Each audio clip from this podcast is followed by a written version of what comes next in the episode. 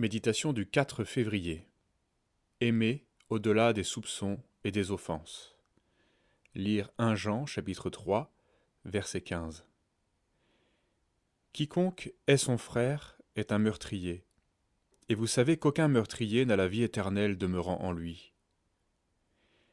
Il existe dans le monde religieux qui récite le Notre Père une sorte de mauvais soupçon qui laisserait croire qu'il répète inlassablement ces paroles-ci Pardonne-nous nos offenses, comme nous ne pardonnons pas à ceux qui ne nous ont rien fait.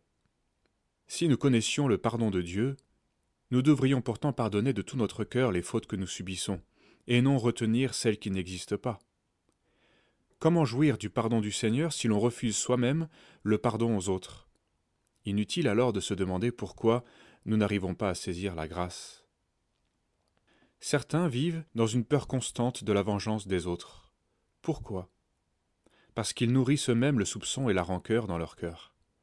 Leur haine se retourne contre eux-mêmes, et leurs difficultés ne se règlent pas. La parole est limpide. Celui qui a de la haine contre son frère est un meurtrier. Innombrables seront alors chez ces personnes les pensées de vengeance, de mort et même de meurtre.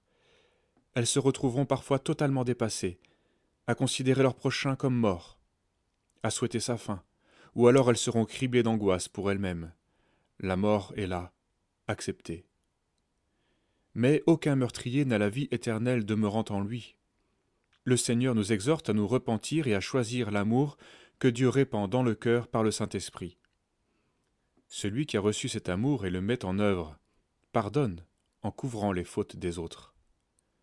Les querelles, les séparations ne seront jamais de son fait.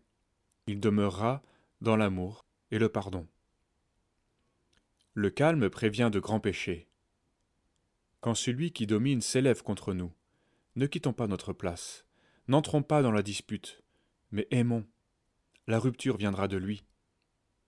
Le vainqueur, celui qui triomphe dans une dissension, ce n'est pas celui qui a le dernier mot, ni celui qui se retranche en se justifiant derrière l'assurance d'avoir raison, mais celui qui aime et demeure dans l'amour, quoi qu'il arrive.